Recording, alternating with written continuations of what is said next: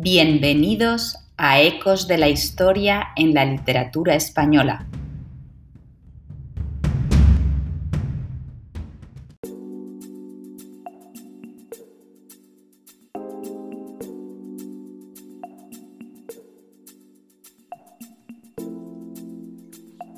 Hola, estáis escuchando el podcast Ecos de la Historia en la Literatura Española. Somos Johanna, María y Sipi. Somos eh, estudiantes de filología, filología hispánica en la Universidad de Tartu. Estamos hoy aquí para hablaros del libro La sombra del viento del autor Carlos Ruiz Zafón. Este libro es muy famoso en España y en el mundo. La sombra del viento es la novela española más traducida a lenguas extranjeras, más que Don Quijote. Hoy vamos a responder a las preguntas como ¿por qué este libro es tan popular? ¿Qué lo hace tan encantador? Pero vamos a empezar con la pregunta ¿de qué habla el libro exactamente? Esta es la historia de Daniel, quien en el año 1945, cuando tiene 10 años, eh, visita el cementerio de los libros olvidados con su padre. Ah, allí tiene derecho a elegir un libro que promete defender y ayudar para que viva para siempre. Daniel elige un libro titulado La sombra del viento. Se enamora de este libro y quiere saber más sobre su autor, Julián Carax. Empieza a investigar y conocer a mucha gente relacionada con la historia Vamos a leer un parte del texto de lo que todo empieza. La figura se volvió y le vi alejarse cojeando ligeramente. Cualquier otra noche apenas hubiese reparado en la presencia de aquel extraño, pero tan pronto le perdí de vista, en la neblina sentí un sudor frío en la frente y me faltó el aliento. Había leído una descripción idéntica de aquella escena en la, sombra del viento. En el relato, el protagonista se asomaba todas las noches al balcón a medianoche y descubría que un extraño le observaba desde las sombras, fumando con abandono. Su rostro siempre quedaba velado en la oscuridad y solo sus ojos se insinuaban en la noche, ardiendo como brasas. El extraño permanecía ahí, con la mano derecha enfundada en el bolsillo de una chaqueta negra para luego alejarse cojeando. En la escena que yo acababa de presenciar, aquel extraño hubiera podido ser cualquier trasnochador, una figura sin rostro ni identidad. En la novela de Carax, aquel extraño era el diablo. Este personaje sigue a Daniel durante toda la historia. Pero ahora no decimos más sobre él. Mm, vamos a hablar un poco sobre los personajes más importantes. Creo que las vidas de Daniel y Julián fueron un poco similares. Em, ¿Cómo influyó el libro de Julián a la vida de Daniel? ¿Qué pensáis? Daniel piensa que si resuelve un misterio, él podrá recordar la cara de su madre otra vez. Crece mientras investiga la historia de Julian Carax y sus vidas se parecen un poco. Daniel ama tanto ese libro como a Carax y creo que por eso es posible que haga elecciones similares en su vida.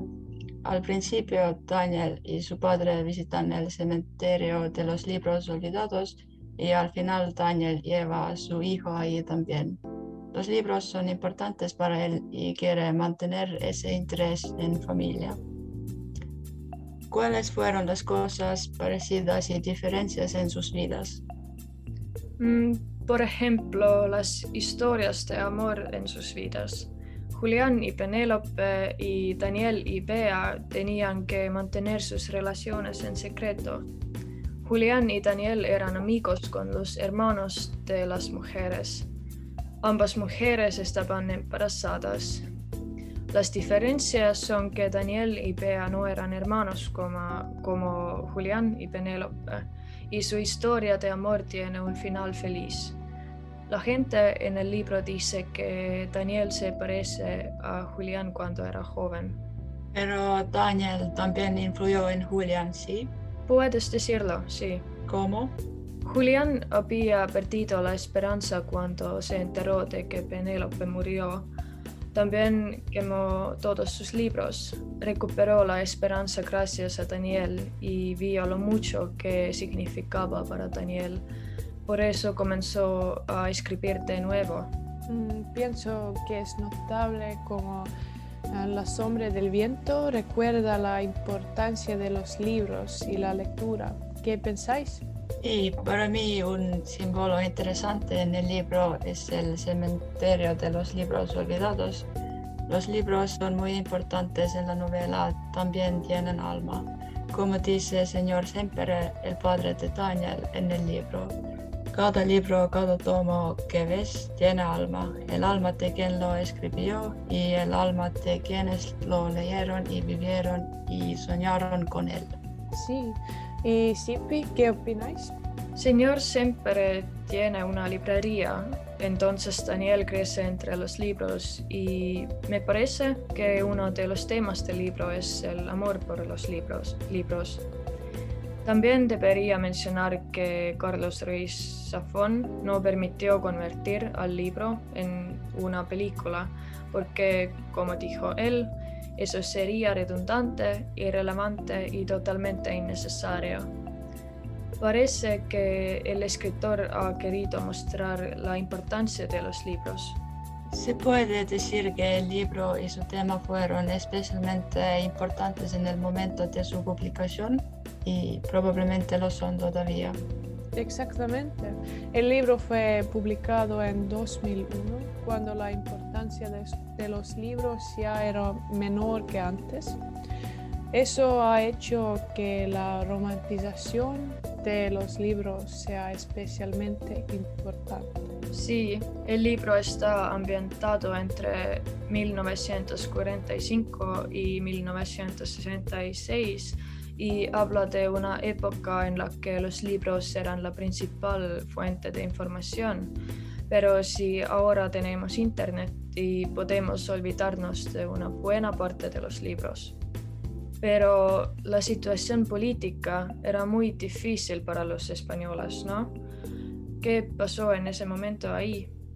Sí, estos tiempos eran muy difíciles para los españoles porque eran, eran los tiempos después de la Guerra Civil Española, eh, que tuvo lugar desde 1936 hasta 1939. Influencia mucho de la trama de la novela. Uno resultado de la guerra eh, fue la victoria de los nacionalistas, que significó establecimiento de la dictadura de Francisco Franco.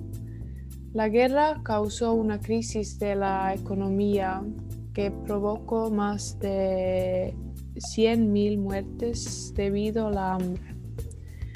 El libro también menciona la cólera eh, después de la guerra civil en que murió la madre de Daniel.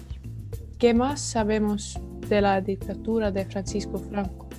Fueron tiempos muy difíciles con persecución y asesinato de opositores políticos. También había una fuerte censura de prensa. La policía fue brutal y mató a gente casi sin razón. Este poder está representado en el libro con el personaje del inspector Francisco Javier Fumero, que es cruel, asesino y despiadado.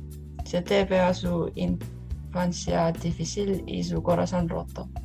Como estonios podemos comprar este tiempo con la época soviética, em, cuando Estonia tenía el gobierno dictatorial de la Unión Soviética.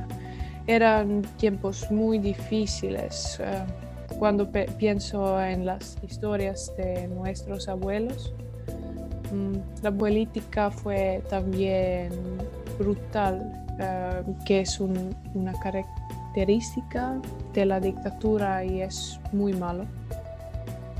El libro habla de los tiempos tensos y también refleja temas tabús que desgraciadamente son actuales hoy en día también.